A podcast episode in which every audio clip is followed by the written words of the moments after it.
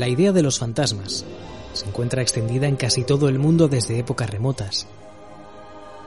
Los antiguos egipcios llamaban Hu al espíritu que abandonaba a una persona en el momento de morir y rondaba a su familia tras su desaparición. Los romanos conocían a las almas de los muertos como manes y distinguían dos tipos, los lares, espíritus buenos, y los lémures, malignos. Los griegos, de cuya lengua viene el término fantasma, una derivación de un verbo que significa aparecer, compartían una idea similar. Los fantasmas japoneses son, según el escritor Peter Heining, autor del completísimo A Dictionary of Ghosts, los más odiosos de todos, en tanto que en China existen unas 20 variedades de espíritus y demonios y cientos de subvariedades. En India, el Brahmadaitya es el líder de los fantasmas benignos, mientras que en Arabia y en parte del mundo musulmán, los fantasmas vampiro llevan siglos aterrorizando a los niños. Todas las culturas comparten una cosa en común, que es el miedo a la muerte, y la creencia en los fantasmas está muy ligada a este desconocimiento de lo que pasa más allá de la vida. Es lo que explica el antropólogo Alexander Walker. Es muy difícil aceptar que después de morir no queda nada. Y por eso, en la mayoría de las religiones, se cree que el cuerpo desaparece, pero la esencia sigue existiendo.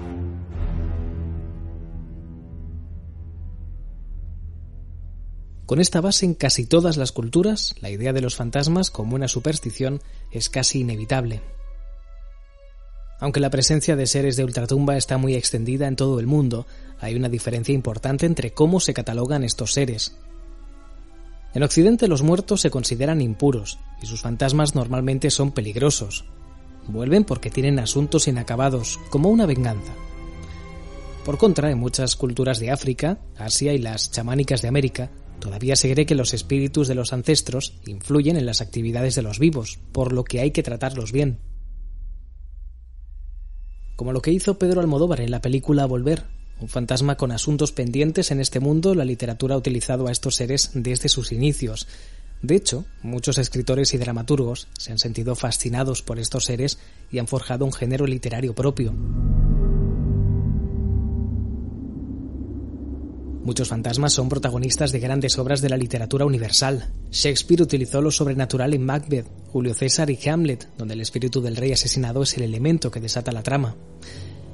Dickens publicaba una historia de fantasmas cada Navidad, y Pedro Páramo, de Juan Rulfo, está infestada de presencias del otro mundo.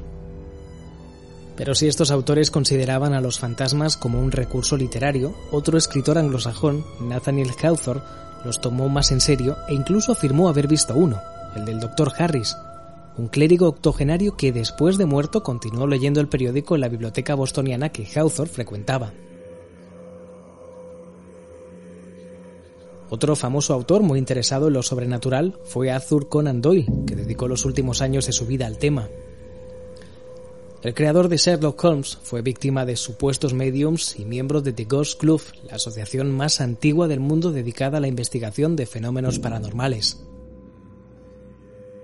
Fundado en 1862, el club continúa funcionando y sus miembros se reúnen cada mes en Londres, una ciudad donde, como en todo Reino Unido, abundan las historias de espíritus y casas encantadas.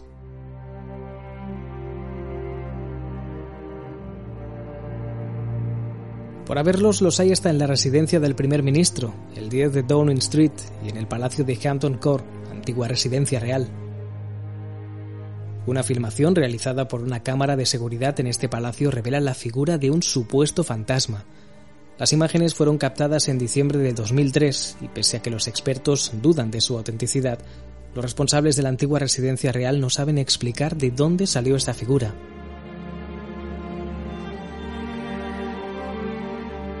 Hampton Court está teóricamente habitado por varios fantasmas, entre ellos el de Jane Seymour, una de las esposas de Enrique VIII. Aunque no tan numerosas como en Gran Bretaña, en España hay también historias de fantasmas, espectros y casas encantadas.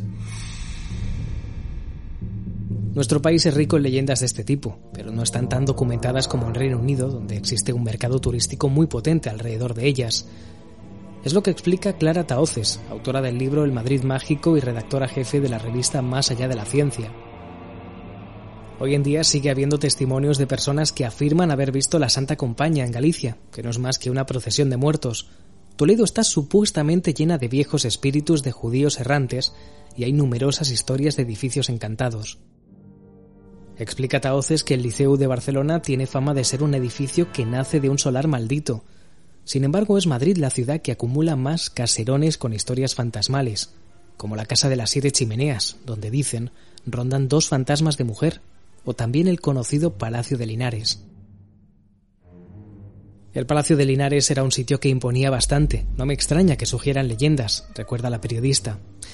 Contaban que la actual sede de la Casa de América estaba habitada por los espíritus de los padres de Raimundita, una infortunada niña asesinada al nacer, cuyas conversaciones se grabaron en supuestas psicofonías. Sin embargo, las voces espectrales resultaron ser un fraude orquestado por una medium que hizo del caso un circo de lo paranormal. El caso del duende de Zaragoza es el único suceso español reflejado en el diccionario de fantasma de Peter Hanning, Data de 1934 y tiene también como protagonista a una voz que empezó a escucharse en la casa de la familia Palazón, en Zaragoza. La voz mantenía conversaciones y respondía a preguntas, demostrando una remarcable inteligencia. Ella misma se bautizó como la duenda, y aunque al principio se sospechó de la criada, no pudo demostrarse ninguna relación entre ella y el supuesto espíritu. Autoridades e investigadores concluyeron que podía tratarse de un caso de ventriloquismo inconsciente, pero antes de tener tiempo de cerrar el caso, la voz dejó de oírse.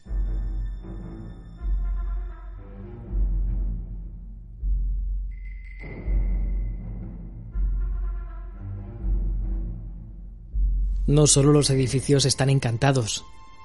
Las leyendas populares hablan asimismo de lugares al aire libre que lo están, de los clásicos bosques a los barrancos, como el de Badajoz, donde aseguran haber fotografiado extrañas presencias blancas, pasando por desfiladeros, como el de Roncesvalles, donde la leyenda dice que moran los espíritus de la batalla librada en el año 778.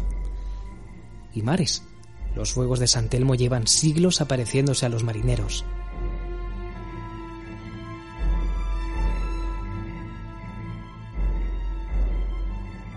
Los castillos, otro lugar clásico para estas historias, parecen estar vacíos de espectros en España.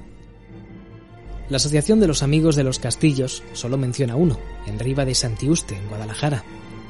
En cambio, lo que sí abundan en nuestro país son las apariciones de tipo religioso, de vírgenes a santos, seres etéreos rodeados por auras luminosas que en otras culturas podrían ser descritos como fantasmas. Pero pese a haber miles de historias de este tipo, todavía no se ha probado la existencia de estos seres de ultratumba. Científicamente no se puede demostrar nada, porque no hay una certeza de que exista vida después de la muerte, dice Taoces. Lo que sí hay son infinidad de casos en todo el mundo de fantasmas que han sido vistos por personas sin relación entre sí, pero que han explicado lo mismo. Casos que pueden dar evidencias de que hay un fenómeno detrás, pero que hoy por hoy no está comprobado de manera científica.